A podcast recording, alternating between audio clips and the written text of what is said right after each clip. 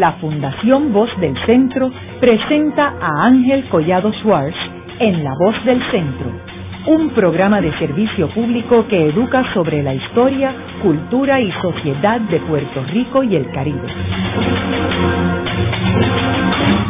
Saludos a todos.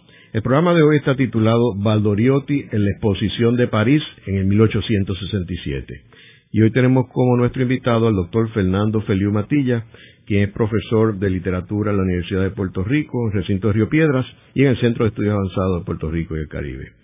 El 4 de noviembre de 1866, el gobernador y capitán general José María Marchesi aprueba y extiende a Román Valdoriotti de Castro un nombramiento como representante de Puerto Rico en la exposición de París de 1867.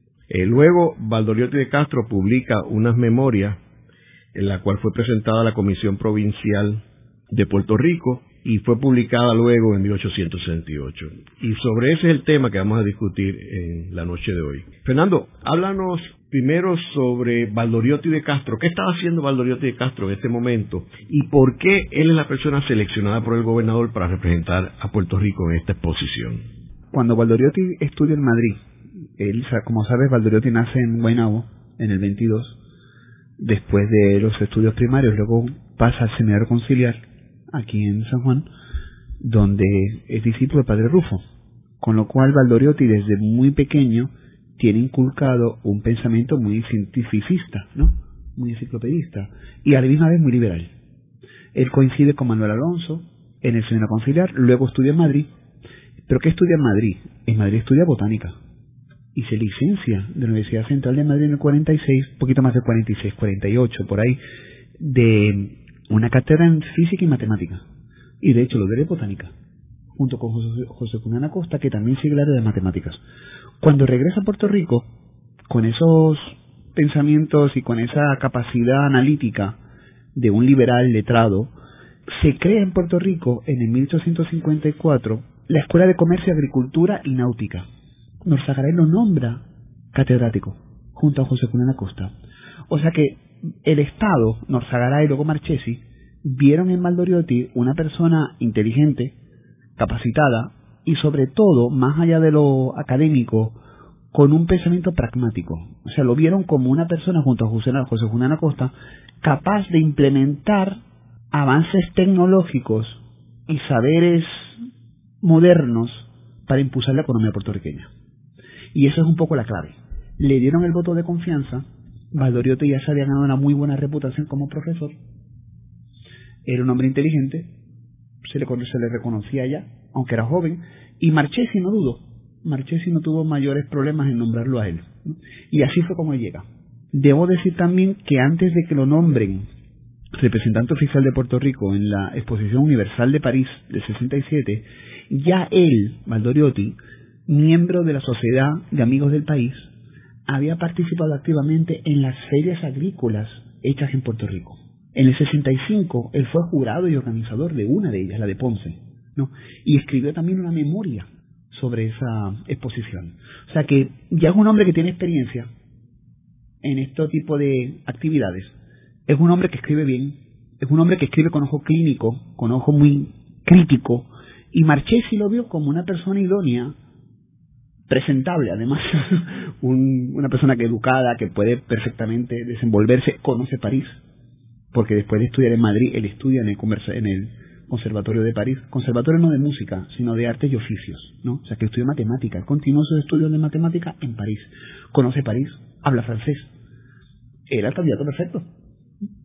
y todavía no estaba demasiado políticamente quemado para el régimen. Acuérdate que no hay partidos políticos todavía.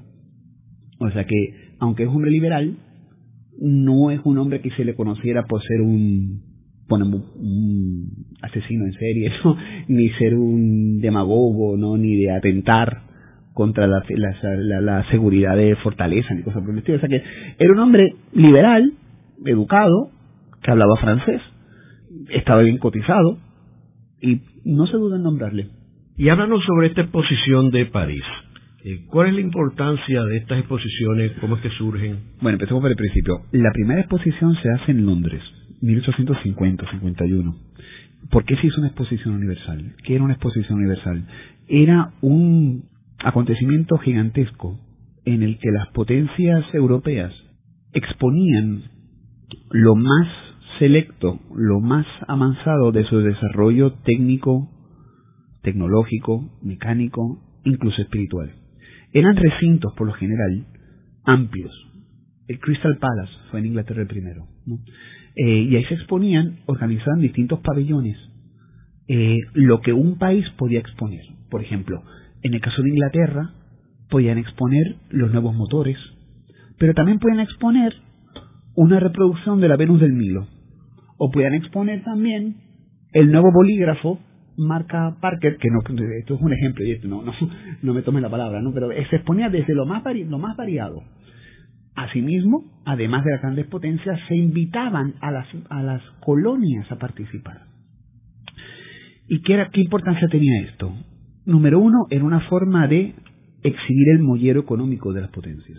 Eh, fue una forma de Inglaterra dar una especie de voz de alerta de aquí somos la potencia número uno, tecnológicamente hablando y por tanto políticamente hablando también, porque la tecnología lleva a lo militar también.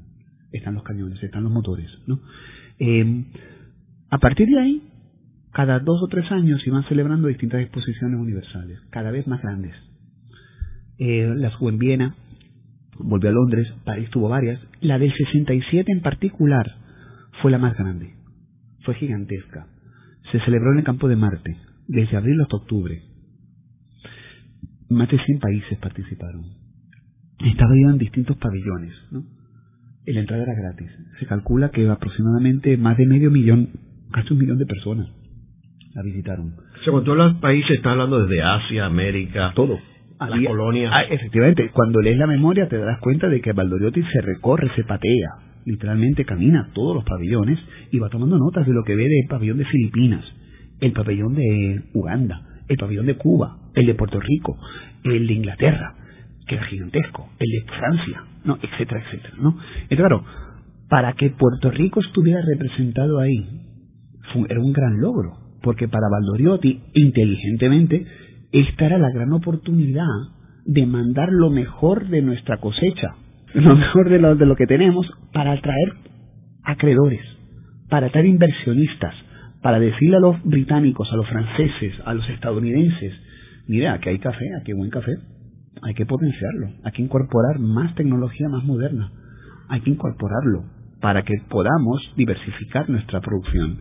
En el fondo Valdoriotti, que es lo que quería, que Puerto Rico se insertara en la economía mundial, que no estuviéramos relegados a ser una colonia, como éramos, ajena a muchos tratados, ajenas a muchas formas de comercio que España bloqueaba por el proteccionismo que había. ¿no? Entonces, para Valdoriotti esto era la gran oportunidad de que Puerto Rico se, se, insertara en una especie, en aquel momento no se le llamaba como voy a decir, pero si lo piensas bien, esto fue una de las primeras formas de globalización. Esto fue una primera forma de globalización económica. Todo se juntaba en un lugar. Todo se juntaba en un lugar, eh, en un pabellón. Y a partir de ahí, los acreedores se deslumbraban o no se deslumbraban con lo que veían cuando digo acreedores me refiero a inversionistas, ¿no? Eh, Pepito Pérez de Inglaterra, que tiene una máquina procesadora de un motor que se puede aplicar a una hacienda de café para agilizar la producción, ¿no? Esto es así. Fernando, es importante también señalar que estas exposiciones se presentaban las nuevas invenciones. Totalmente. Tenemos que recordar que no había televisión, la prensa era más bien el local, o sea que era muy difícil de personas en América enterarse de las invenciones, eh, nuevas en París, que era probablemente la capital del mundo en ese momento. No solamente eso, tienes toda la razón. Era el showcase, como dicen ahora, un showroom, por usar la palabra en inglés, de los últimos adelantos, ¿no? de lo último en el desarrollo tecnológico. Y claro, hay toda una conveniencia aquí, económica, ideológica, política y estética. Porque no todo el mundo iba a estas exposiciones universales con el ojo crítico de Valdoriotti estaba el señor de la calle eh, que con sus hijos se metía allí porque era lo que había que hacer. Era gratis, había comida, había una cafetería. Entonces, claro, muchos iban allí no pensando en cómo aplicar, cómo incorporar el motor de siete válvulas a la producción de caña o de azúcar. Uno iba a, a caminar, punto. Como que en un museo. El placer estético, la moda de hacerlo porque todo el mundo lo hacía.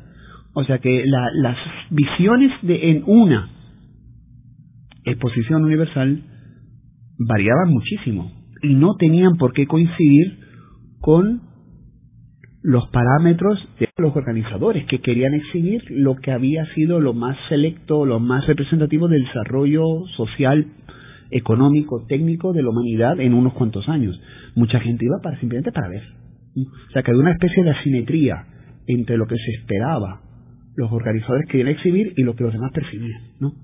Hay un crítico que se llama de apellido B-A-R-T-H, que ha analizado este tipo de asimetrías, como lo llama él, ¿no? Y cómo esas asimetrías producían una multiplicidad de significados, ¿no? que no coincidían necesariamente con el juicio y con la forma en que se distribuyeron los pabellones, lo que se exhibió en los pabellones, lo que se dejó de exhibir, porque no se consideraba demasiado que interesante o sea que hay todo, esto ya encaja también, Ángel, con la museología, cómo organizar un material, cómo distribuirlo, cómo presentarlo al público. Entonces, claro, era un acontecimiento trascendental, ¿no? Porque como bien dices, era una forma de difusión inmediata, sumado a otra cosa.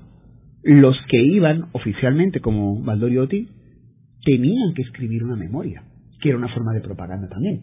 O sea, eh, había, que dejar un testimonio escrito de lo visto, lo observado, lo vivido. Y eso era una, una, un libro, como este de Valdorete que tiene 500 páginas, ¿no? O sea que no, eh, eh, era a falta de prensa, a falta de televisión, a falta de email, ¿no? Todo esto, ¿a qué se recurría? A la palabra escrita, ¿no? Y por eso, la memoria, escrita en primera persona. Es interesante que hay unos datos importantes sobre esta exposición. Uno de ellos es que supuestamente visitaron esa exposición 6.800.000 personas. Me quedé corto en la, en la apreciación. Sí, y que también es interesante que se estima que hubo 50.000 exhibiciones, de las cuales 15.000 eran de Francia y sus colonias. Efectivamente, fíjate las colonias, como te digo, esto es una forma también de, de exhibir el mollero imperial.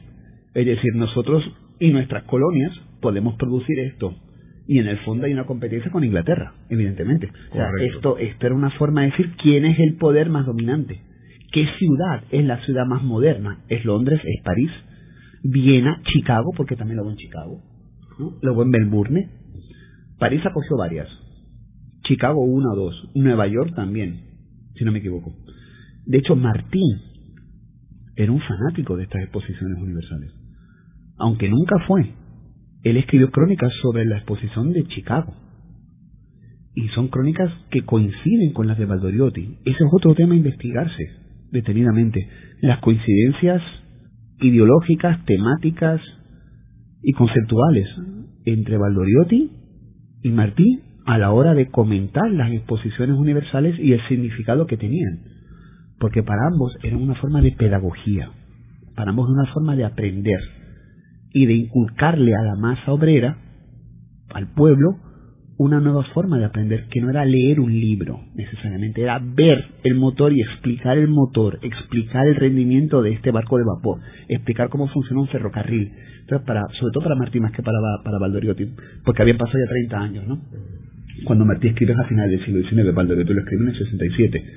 Obviamente 30 años de adelanto. Pero en síntesis, para ambos eran una forma de pedagogía era forma de educación, era forma de enseñar al pueblo. O sea que eso es un tema que está ahí, que a lo mejor yo lo investigo, pero lo tengo, por ahora lo tengo un poco aparcado. Y háblanos sobre las memorias. Ah, es un libro, es un libro que a mí me, me, me, encanta, me encanta, por varias razones. La primera, es un libro que roza un espacio intermedio entre la historia y la literatura. Solamente por eso ya tiene un espacio muy curioso. Esto no es un cuento, esto no es una novela, esto tampoco es un, texto literario en el sentido estricto de la palabra. Pero inevitablemente, como está escrito en primera persona, aunque lo en nosotros constantemente, claro, porque el uso con parial, o sea que sería un poco injusto que usara el yo únicamente, ¿no? Eh, Valduriotti me refiero. Es un texto que inevitablemente tiene un, una forma muy elegante de describir lo que se observa, máquinas, etcétera, pero inevitablemente y consecuentemente es un libro que atestigua el enfrentamiento de un puertorriqueño a la modernidad, cómo se enfrenta a la modernidad. Y lo que cree de la modernidad, lo que piensa de ella. Y cómo esa modernidad debería incorporarse a Puerto Rico. Y aquí llega lo que más me gusta del libro. Aunque a él lo mandan como enviado embajador, entre comillas, oficial, representante oficial de Puerto Rico, por el general Marchesi, Valdorita aprovecha la ocasión para fustigar al gobierno duramente. O sea, no hay capitulito, no hay casi, no pasan tres o cuatro páginas sin que, sin que suelte un comentario totalmente subjetivo, nada objetivo, nada objetivo, ¿no? Sobre la importancia de incorporar X o Y adelanto técnico y que las autoridades no lo proveen, no lo, no lo permiten. Eh, hay un reclamo de autonomía enorme aquí. Esto es un texto enfadado. Esto es un texto descontento. Esto no es un texto objetivo lo más mínimo. Por eso me, gusta que se mueva entre lo objetivo y lo subjetivo. Entre lo racional y lo, no, no digo irracional, pero lo deseado, ¿no? Es un texto muy ambiguo en ese sentido. Y claro, a Marchesi le salió el tiro por la culata. Porque si lo que esperaba era un hombre que llegara allí a enumerar en forma de catálogo lo que ve, lo que se produjo fue totalmente distinto. Lo curioso es que no fuera censurado. Y en parte creo yo que no fue censurado porque venía avalado por la Diputación Provincial, que era una especie de decir la Cámara de Representantes en, en Puerto Rico. O sea, que una, era una institución estatal, poderosa, que respondía prácticamente directamente al gobernador. O sea que quizá porque vino avalado por eso, los fondos salieron de la Diputación Provincial y de la Sociedad de Amigos del País para mandarlo. O sea que en parte no fue censurado, pero ahora cuando lo lees dices, Dios mío, ¿cómo este, este texto se pudo salvar? ¿no? Teniendo en cuenta el año. 67. El titular fue en el 68. Marchesi ya había deportado en ese momento a Betances, a Segundo Ruiz Belvis, que estaban en París. O sea que para Valdoriotti, ir a París representaba qué? Reencontrarse con una escena que había estudiado, pero también reencontrarse con el pensamiento más liberal, más radical de su momento, más los exiliados que estaban en eh, que habían huido de Madrid por la Revolución Española, que también Castelar, etcétera, que estaban en París. O sea que para Valdoriotti era juntarse con lo más selecto de la intelectualidad. Y también creo que el texto tiene una, un aspecto muy curioso que lo, que lo quisiera comentar brevemente, no es el contenido, es la forma de, expresar el contenido. El texto va de una observación metódica, metodológica, muy, detallada de lo que de lo que él, te observó en cada pabellón. Y está dividido en partes, ¿no? Está dividido en, varios fragmentos, ¿no? Pero el cuento el texto termina con un con un cuento. Termina con un cuento basado en hecho real, que Valdoriotti se montó en el globo llamado el gigante y se dio un paseo por el aire por los aires observando eh, París. Y a mí me está muy curioso eso, porque lo interpreto como una forma muy inteligente de concebir el texto. Primero se va del objetivo, la observación de, lo, de los adelantos técnicos, para terminar con un comentario mucho más subjetivo sobre lo que se vio desde arriba, desde allá arriba. Y ahí se desprende ya de nosotros y usa el yo. O sea, ya Valdoriotti quiere dejar su singularidad. Que quede claro al final del texto que el que está comentando lo que ve es él. Es él, en primera persona. Haremos una breve pausa, pero antes los invitamos a adquirir el libro Voces de la Cultura, con 25 entrevistas transmitidas en La Voz del Centro. Procúrelo en su librería favorita o en nuestro portal.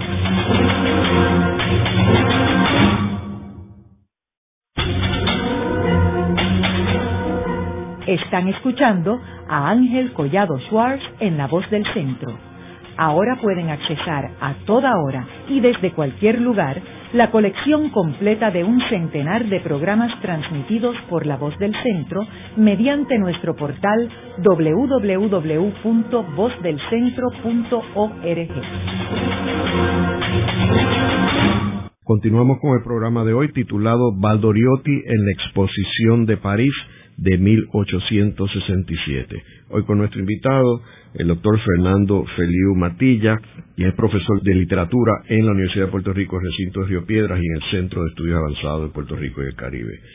En el segmento anterior estuvimos hablando de que el gobernador Marchesi delegó y nombró a Román Valdoriotti de Castro para que fuera junto con Luis Padial a representar a Puerto Rico y a cubrir la exposición de París de 1827 y ese nombramiento fue el 4 de noviembre de 1866. Hablamos de que la exposición de París fue una de las más importantes y eran estas exposiciones universales que participaban muchos países alrededor del mundo, donde se comunicaba y se eh, presentaba las distintas invenciones. Tenemos que recordar que en esta segunda mitad del siglo XIX eh, surgen unas invenciones que revolucionaron el mundo, particularmente la transportación, tanto los ferrocarriles como los barcos de vapor. Lo otro es la electricidad. Estaba empezando, o sea que son dos invenciones que cambiaron el mundo en el siglo XX. Fernando, estábamos hablando de las memorias que publicó eh, Valdoriotti de Castro.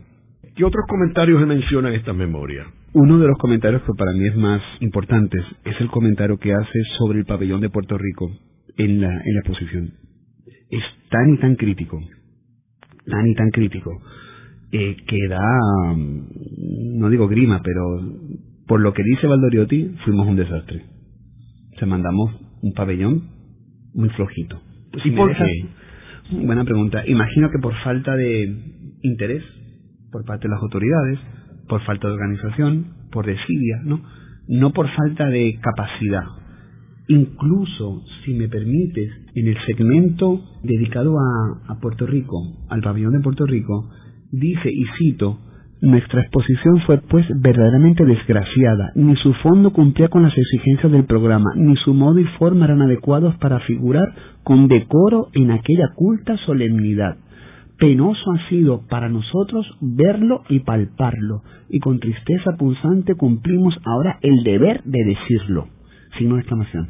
Este es el tono que predomina al comentario del pabellón de Puerto Rico, que curiosamente está ubicado al lado del de Cuba, que sí sacaba partido a lo que tenía. Entonces, claro, Valdoriotti es sumamente crítico porque considera no que el pabellón esté bonito o feo, que esté bien montado o mal montado, sino que se desaprovechó una importante oportunidad, una única oportunidad de llamar la atención de los inversionistas de los que hablábamos al principio.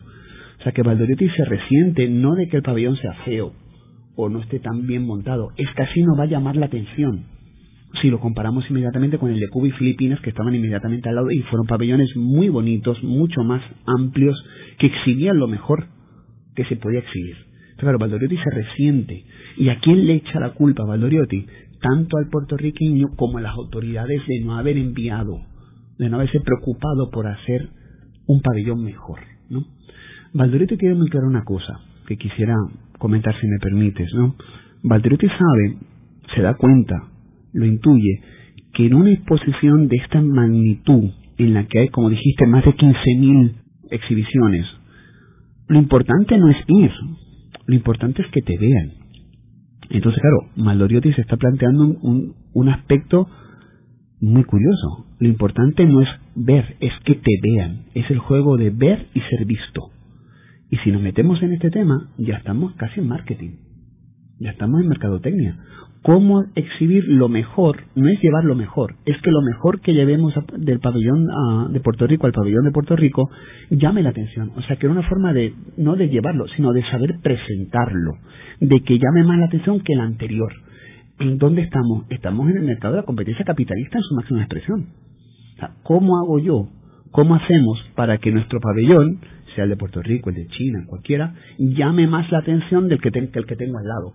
para que el que esté paseando por ahí le capte la mirada un algo, una bolsa de café, una luz bien puesta, que ilumine mejor, ¿no? Que ilumine mejor un, el color del ron, que se vea más bonito, ¿no?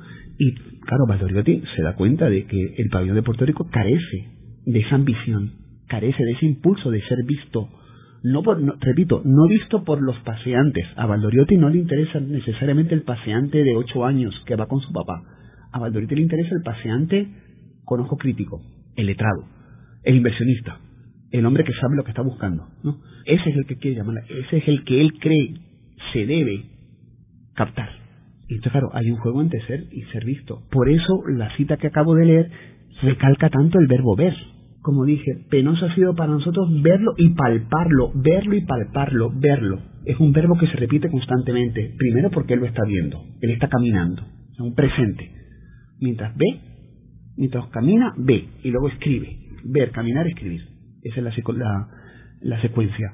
Pero sin embargo aquí verlo también significa, como digo, que los demás lo vean. Es ver y ser visto. O sea, es ver y, y llamar la atención. Y ese, ese aspecto me parece sumamente, sumamente importante, sobre todo porque el texto termina, como dije antes, con un viaje en globo, con un breve relato, que no es tan breve, son 20 páginas, sobre la experiencia de Valdoriotti cuando se monta en el globo, el gigante, del fotógrafo Nadar, o el famoso fotógrafo parisino que toma fotos desde el aire sobre París. Valdoriotti se monta en el globo. Desde el aire consigue una nueva forma de ver la realidad, que no es horizontal, como la de la exposición. No lo ve al mismo nivel, ya no está caminando por tierra, ahora está observando desde dónde, desde el aire. Y desde el aire que ve la pequeñez, lo pequeño que es el ser humano con respecto a qué, a la inmensidad del aire. Entonces, claro, hay una, hay una preciosa metáfora aquí, de la tierra al aire, de lo horizontal a lo vertical, de lo abajo a la arriba, ¿no? de la magnitud palpable de la exposición a verla desde arriba, lo que se ve es un puntito, una pequeñez, ¿no? Y ese, ese paso de uno a otro a mí me llama mucho la atención, porque creo que hay aquí un sentido literario, sentido literario en el texto. Y si lo piensas bien, y esto a mí me llama la atención de que nadie lo haya captado, y si lo han captado no lo he leído, no, no, no, tengo conocimiento de ello. El viaje en globo significa otra cosa también. El viaje en globo significa confirmar la última revolución en cuestión de transportación, la transportación aérea. No en el avión, pero en un globo. O sea, ya se puede viajar, ya se puede volar, no con fines únicamente deportivos, sino con fines científicos el globo iba lleno de barómetros. Había capacidad para medir el viento, las nubes. O sea que había una exploración científica aquí también. Pero más importante aún, la ciencia se convierte en una frontera que se puede ampliar mediante la tecnología. Piensa en Julio Verne.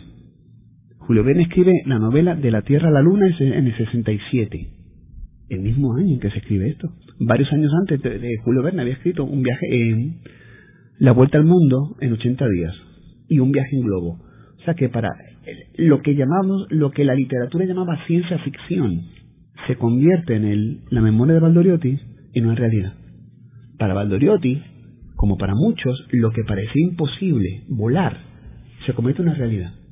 En algo que es no real, sino accesible relativamente. O sea, se podía viajar en globo. Nada lo había hecho tú pagabas, te montabas y subías. Hay un detalle con Julio Verne que hay unos escritos que dicen que él visitó la, feria, ¿verdad? La exposición. más probable. En el 1827 y que los escritos sobre la electricidad que había en esa exposición fueron los que lo influenciaron supuestamente a escribir el libro de 20.000 leguas de viaje submarino, sí, sí, la crónica de los grandes viajes. Este, Y que fue influenciado allí en esa, en esa exposición. Porque estos escritores como Julio Verne, particularmente Julio Verne, estaban muy al día de lo tecnológico y estar al día, ¿qué significaba? Leer lo que otros escribían y visitar lugares en donde se expusieran los adelantos tecnológicos y qué mejor lugar que la exposición universal de París. Entonces, claro, lo menciono porque hay un elemento aquí de ciencia ficción, no de ciencia ficción en el texto de, de, este hombre, de Valdoriotti, sino que hay un elemento aquí de lo fantástico, de lo que es, de lo que parece fantástico ya no lo es,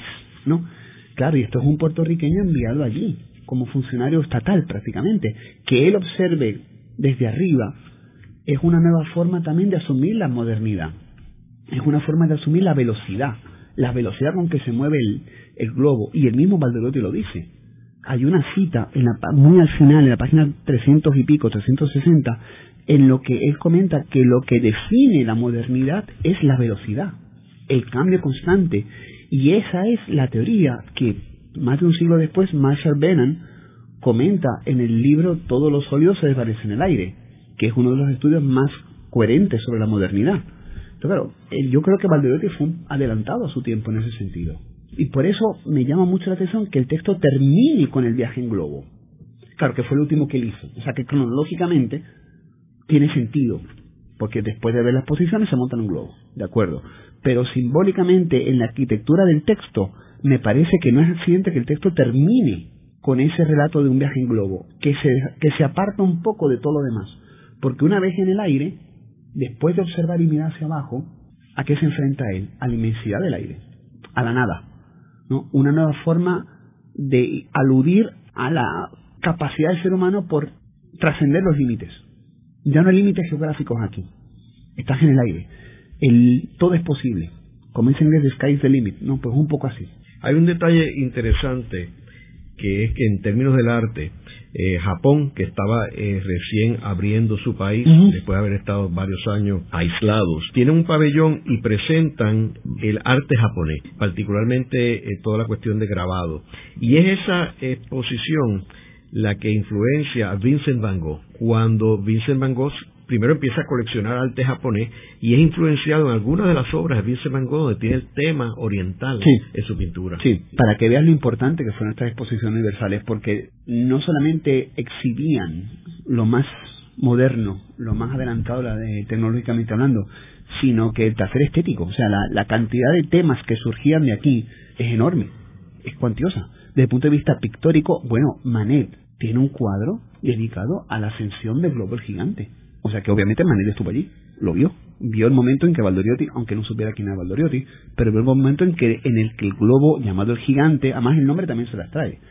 Con perdón, el nombre, el gigante también alude a que al, al peso, a la importancia de la tecnología, ¿no? Algo que trasciende, que se ve desde abajo, ¿no? Lo más moderno. ¿Y qué otro elemento importante tú recuerdas que él mencionó en estas memorias sobre la exposición? Todos los comentarios críticos que hace en cuanto al progreso y la falta de progreso en Puerto Rico. Eh, no solamente la observación del pabellón de Puerto Rico es crítica, sino que también el texto está lleno, eh, una cita aquí, una cita allá, de la capacidad de lo que debería ser la adaptación de la tecnología al desarrollo de la agricultura puertorriqueña, particularmente la caña y el café, que son los dos ángulos que él interesa principalmente. O sea que cuando él observa la variedad de motores, cuando él observa un nuevo trapiche, no lo hace estéticamente, también lo hace estéticamente, pero lo hace pensando en el progreso de Puerto Rico. Y inevitablemente cuando habla, y lo cita directamente, cuando habla del progreso lo que está aludiendo es a la falta de progreso. Sea que es un libro extremadamente crítico. Aquí lo tecnológico, lo económico, eh, del progreso, son conceptos que están íntimamente ligados. Y me llama la atención otra cosa también. Y esto ya trasciende un poco la, la memoria. Yo le trabajo esta memoria como colofón o comparándola un poco con la memoria que él escribió en el 65, la exposición de Ponce. Y es muy significativo para mí que de una a otra se marca un pensamiento universalista. Si la de Ponce es una mirada de la de Valdoriotti, la de Grandi, la de Acosta, que son los jurados, ¿no? De, la, de lo que se expuso en Ponce, de los granos de café que trajo San Germán, de los granos de café que trajo Utuado, y también es muy crítica, sumamente crítica, de la falta de interés que hay en promover y potenciar la agricultura, porque las exposiciones para qué servían no eran puramente estéticas, esto era una especie de mercado interno que facilitaba la compra y venta de productos, era una forma de potenciar la economía realmente, y era una forma también de incentivar la investigación, porque se otorgaban premios en distintas categorías. Claro, era una forma de potenciar la investigación, de incentivar la economía y de provocar una especie de economía interna. O sea, que, que lo de Utuado, en el caso de Puerto Rico me refiero, lo de Utuado y San Germán o de Utuado y qué sé yo, y Guayama, estuvieran mucho más cerca y se compartieran unos desarrollos, ¿no? Pues Valdoriotti es sumamente crítico, pero si lo piensas bien, la memoria de 65, la de Ponce, está limitada a Puerto Rico. Y es muy dura, es muy crítica, es muy ácida. Sin embargo, la del 67 ya es Puerto Rico en el mundo. Y termina ese Puerto Rico en el mundo con un imagen globo. O sea, más universalista todavía. Hay una vocación de lo interno al externo una mirada hacia adentro que se complementa con una mirada hacia adentro, pero desde fuera, desde París, no desde Puerto Rico. Y ese diálogo entre una y otra me parece sumamente interesante. De hecho, Valdoriotti utiliza en la de 65, la de Ponce, una metáfora. La exposición es un libro abierto. Un libro abierto. Y yo me quedé pensando, oye, qué curioso, que la metáfora es un libro abierto, ¿no? O sea, que él concibe inteligentemente la memoria de la exposición de agrícola de Ponce, el 65, como un libro abierto. Claro, porque la, exposición está abierta al público. ¿Y por qué un libro? Pues porque él tiene que escribir un libro producto de su observación. Sin embargo, esa metáfora del libro abierto se sustituye aquí por otra metáfora, que es la metáfora del voyeur, del flaner, una especie de paseante de ciudad que observa, mira, toma nota, ¿no? Por eso Valdoriotti asume en este relato de París, sobre la exposición de París, una entidad distinta a la que había asumido en el relato de, de la exposición de Ponce. Ya no es un libro abierto, ahora es un espectáculo. Valdoriotti se convierte entonces en que en un maestro de ceremonias, en la guía. Él es el guía turístico que nos lleva a los lectores que estamos, bueno, no hablo, hablo en plural, como si yo estuviera allí, pero me refiero a los lectores potenciales que son quienes la Diputación Provincial les está guiando por la exposición para que tengan claro lo que se vio, lo que se hizo, lo que no se hizo, lo que se debió hacer y lo que no se hizo eh, Valdorito tiene muy en mente quiénes son los lectores. Y los lectores de esta, de esta memoria, de la de Ponce y la de, y la de París, no son gente ordinaria. Los lectores inmediatos, ese lector implícito, son la Diputación Provincial, realmente, la sociedad de amigos del país. Y es una forma, creo yo, sabiendo cuáles son los lectores, que Valdorito sea, tan crítico en ambas, en ambos relatos, en ambas memorias, creo que es una forma de presión también. Es una, forma de presionar a la autoridad colonial para que incentive de una forma más agresiva, más clara, la economía puertorriqueña. Parece contradictorio, pero no lo es. A que, me refiero a que si las exposiciones en Puerto Rico, las ferias agrícolas, siguieron el modelo español y el modelo europeo, que era potenciar la economía, ¿por qué entonces Valderotti critica eso? ¿Por qué critica que, se, que no se potencie suficientemente la economía, la, agrícola sobre todo, la caña de azúcar y el café? Pues porque, curiosamente, ya en la década del 60, las propuestas de Valdoriotti, profesor, más dicho, catedrático, de la escuela que te comenté antes, ¿no? De la Escuela de Comercio, Agricultura y Náutica, iban un poco en contra de la política económica del gobierno. Bartolomé es un libre pensador. Es libre, en, el libre, en, la libre, en la economía libre, ¿no? en el intercambio, muy, liberal, muy de su época. Entonces, claro, lo que Valdoriotti le interesa potenciar es el pequeño hacendado, el mediano hacendado, no el gran hacendado. ¿Qué ocurrió? En la década de 60, cuando estas propuestas de Acosta y de Valdoriotti empiezan a circular en forma escrita, Valdoriotti se fue convirtiendo poco a poco, junto a Acosta, en un enemigo porque lo identificaban con una política económica que no era la conservadora, que no era la que Marchés impulsaba, que no era la de los grandes hacendados, que chocaba, con, que chocaba con esa política. Luego de una breve pausa, regresamos con Ángel Collado Schwartz en La Voz del Centro.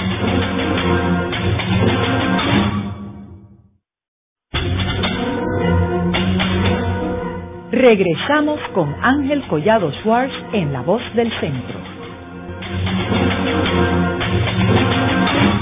Continuamos con el programa de hoy titulado Valdoriotti en la exposición de París de 1867. Hoy con nuestro invitado, el doctor Fernando Feliu Matilla, y es profesor de literatura en la Universidad de Puerto Rico, recinto de Río Piedras y en el Centro de Estudios Avanzados de Puerto Rico y el Caribe. Uno de los detalles interesantes del libro de las memorias de Valdoriotti de Castro sobre la Exposición Universal de París de 1867 es que él hace unas descripciones sobre algunos de los países más importantes eh, del mundo. Tenemos que recordar que en este periodo, eh, en el siglo XIX, hay, hay una transición entre el poderío que tenía Francia e Inglaterra va asumiendo esa posición que se convierte en el poderío mundial que domina el siglo XIX para después el siglo XX eh, ser dominado por los Estados Unidos. Y entonces Gran Bretaña es una, una isla pequeña que tiene en el norte a Escocia, tiene a Gales, en el occidente y tiene a Inglaterra en el este. Eh, y entonces, él hace una descripción que me parece bien, bien eh, aguda, que es que dice sobre Gran Bretaña, pequeña es pues numéricamente la población de la nación inglesa y su territorio en Europa, que no es tanto como el de Cuba, tampoco es muy grande. ¿Cómo es que produce tanto y que puede tanto este pueblo en el mundo?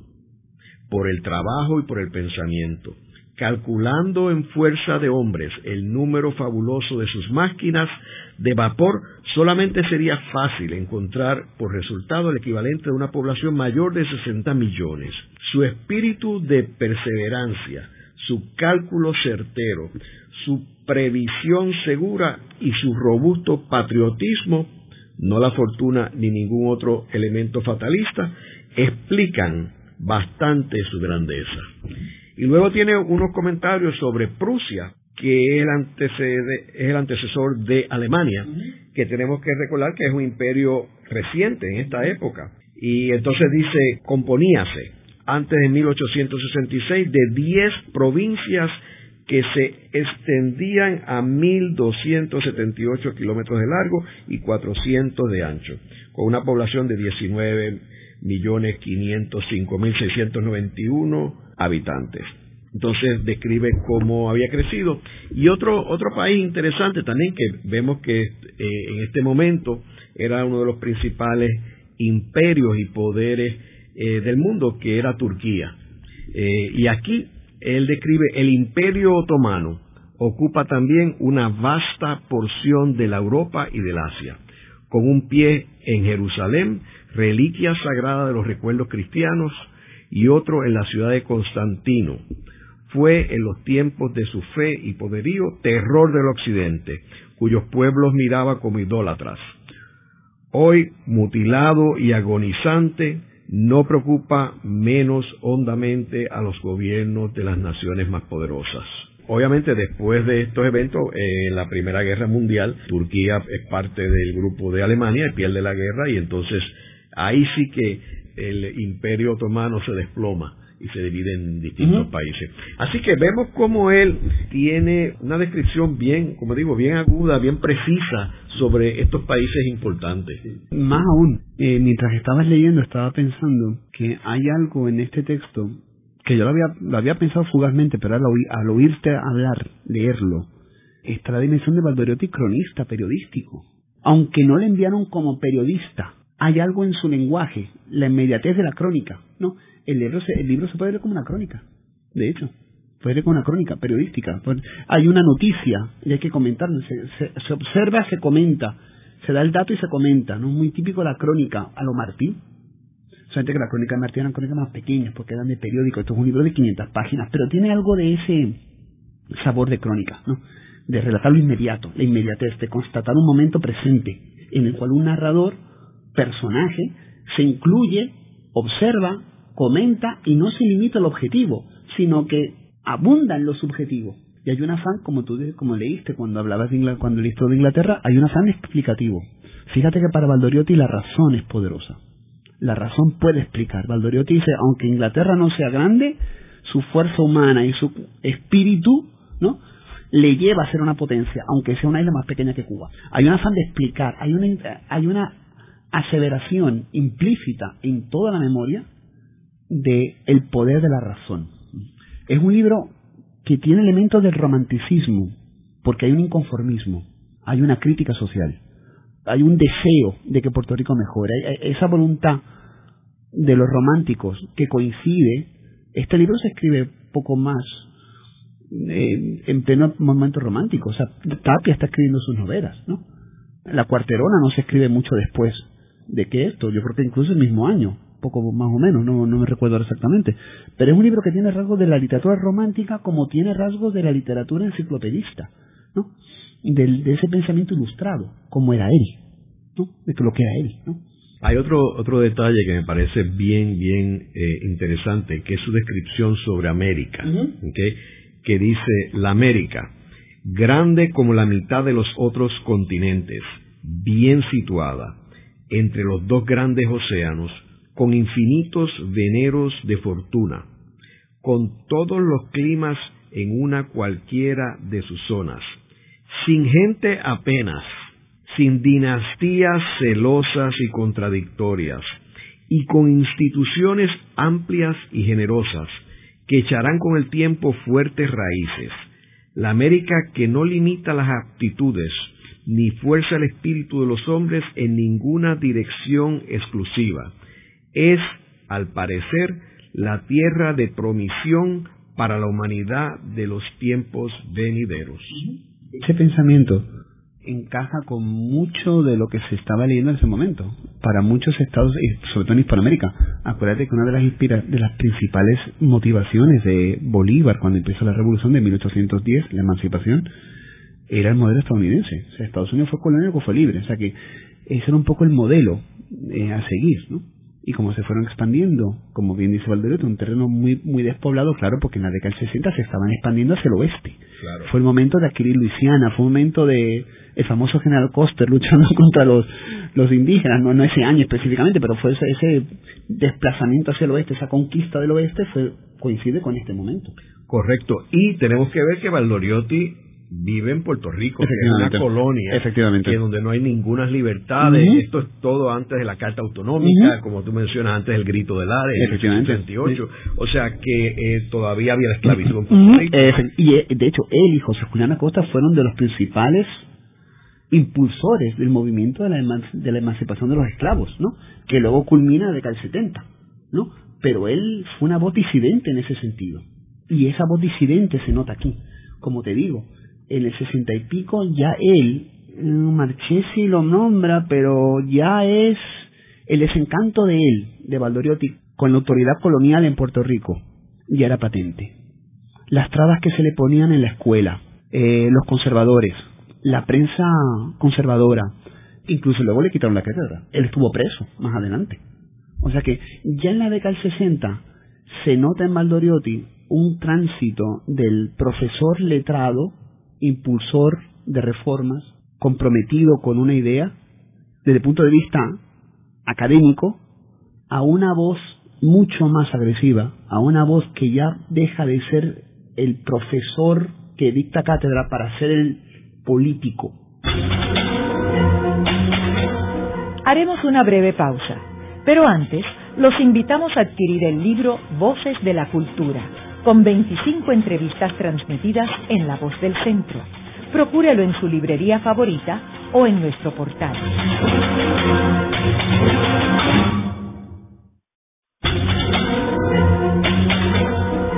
Continuamos con la parte final de La Voz del Centro con Ángel Collado Schwartz. Pueden enviarnos sus comentarios a través de nuestro portal www.vozdelcentro.org.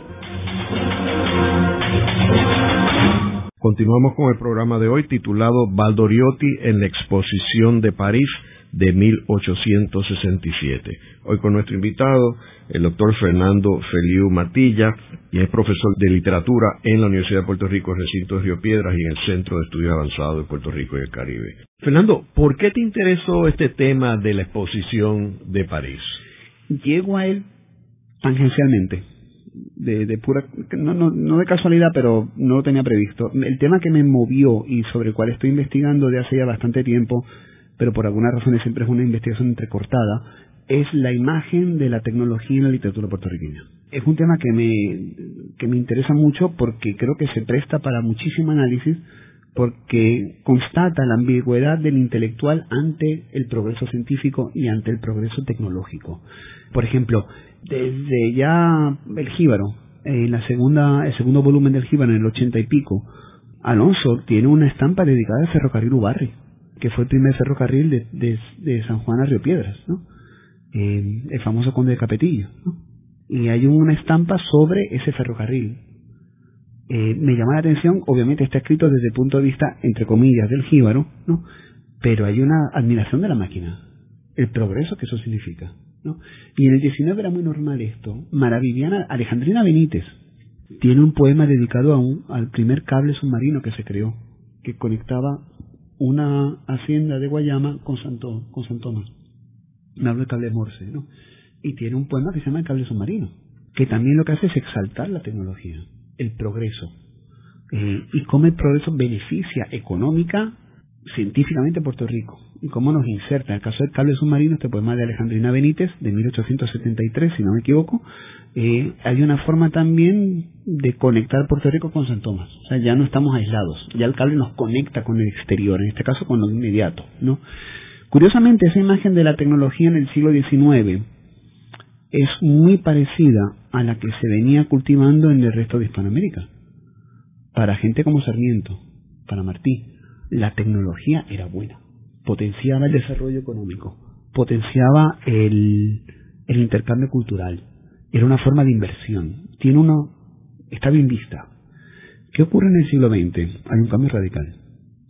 A partir de el Ariel de Rodó y del momento histórico en que se escribe el Ariel, final del 19, principio del 20, Estados Unidos se convierte en el poder principal. Entonces la máquina empieza, lo tecnológico, la tecnología empieza a asociarse con una expansión imperialista. Se empieza a asociar también con una especie de contraposición de los valores humanísticos, Ariel y Calibán, que es lo que, lo que propone Rodó. Y a partir de ese momento, la máquina empieza a, a tener un sentido más peligroso. Incluso Martí, a final del 19, ya se daba cuenta de que lo tecnológico era un doble filo no porque podía matar cortándote una, un brazo en una fábrica, en una centrifugadora, sino porque la tecnología conllevaba una industria. O sea, para Martín, la tecnología que él admiraba era la pequeña. Por ejemplo, grabófonos, cómo grabar la voz humana, cosas pequeñas. La tecnología que Martín recelaba era del ferrocarril, la de los grandes intereses, porque veía en ella, y tenía razón, una nueva forma de colonialismo, una nueva forma de expansión capitalista. Y tenía toda la razón, porque el ferrocarril viene con unas vías de tren. ¿Y esas vías de tren quién las pone? Una compañía. ¿Y esa compañía quién es? Británica, francesa, estadounidense. Entonces hay una colonización económica solapada, pero viene con la tecnología, con ese motor nuevo, con esa nueva vía de ferrocarril. ¿Qué pasa en Puerto Rico? Esto se agudiza porque éramos colonia. Entonces, claro, la tecnología en Puerto Rico en el siglo XX en la literatura cambia su significado. Ya no es un avance que permite el progreso, ahora es un avance que nos vincula todavía más a Estados Unidos. Por ejemplo, el automóvil. En la novela El Manglar, de Pérez Lozada, 1909, cuyo título también tiene una relación directa con la charca, el manglar, la charca, el automóvil aparece como algo peligroso. El automóvil aparece como algo que puede matar en un accidente. Lo mismo ocurre en Redentores, de Senogandía hay un accidente automovilístico, ¿no? Ya estamos en la década del 20, ¿no? El que Angus Enkes mata accidentalmente, ¿no? Al papá de Piadosa, si no me, si la memoria me, no, me traiciona, ¿no? Entonces la tecnología tiene ese sentido de colonización. En el manglar, disculpa que no, no, termine, en el manglar se comenta la visita de Teodoro Roosevelt a Puerto Rico y su paseo en auto por el viejo San Juan. Y el, el auto se vincula directamente con ese poder imperial. El auto es símbolo del poder imperial, ¿no? Lo mismo ocurre más allá en la década del 30. Piensa en la llamarada, esas nuevas centrifugadoras. ¿no? no mencioné, pero es obvio, La Gleba, 1913, eh, de Julia Marín, que narra el cambio del café a la caña y el auge de las centrifugadoras, de los nuevos ingenios azucareros, no, no ya el pequeño, ya el, grandote, el enorme, la, el, el, que ya, el trapiche que muele automáticamente, ¿no? ya no hace falta 20 obreros para hacerlo, no, ahora ya es un proceso mucho más rápido, una centrifugadora, ¿no?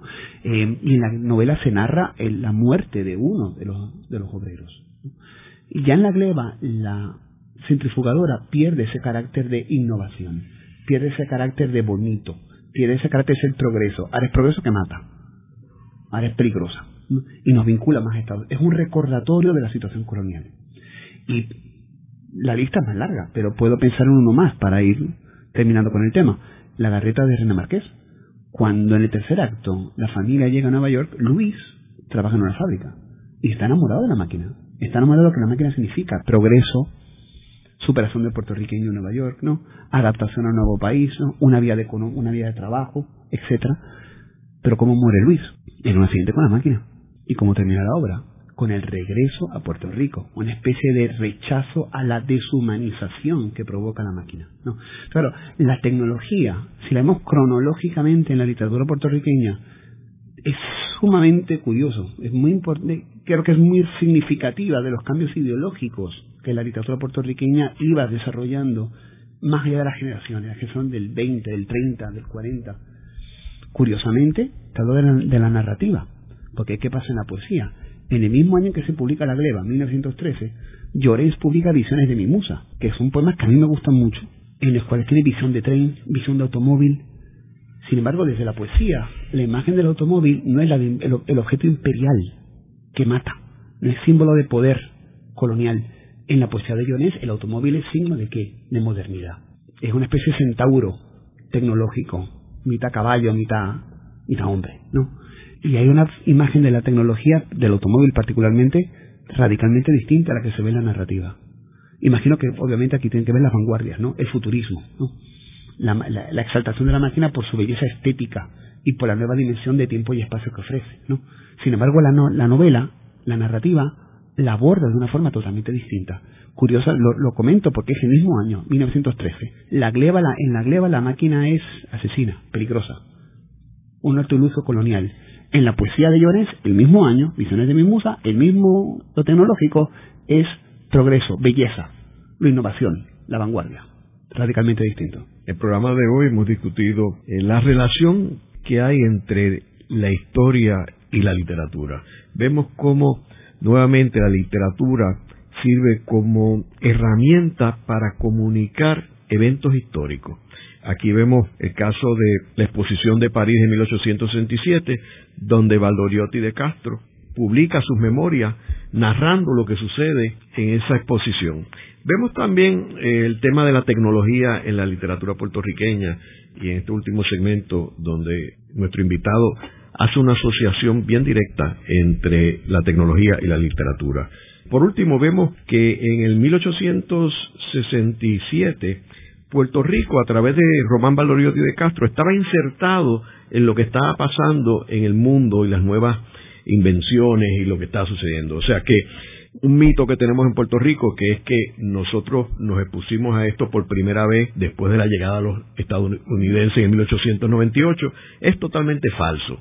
Eh, Puerto Rico estaba, junto con los Estados Unidos y los demás países del mundo, insertado en el evento más importante de estos años en el mundo, que era esta exposición universal en París en el 1867.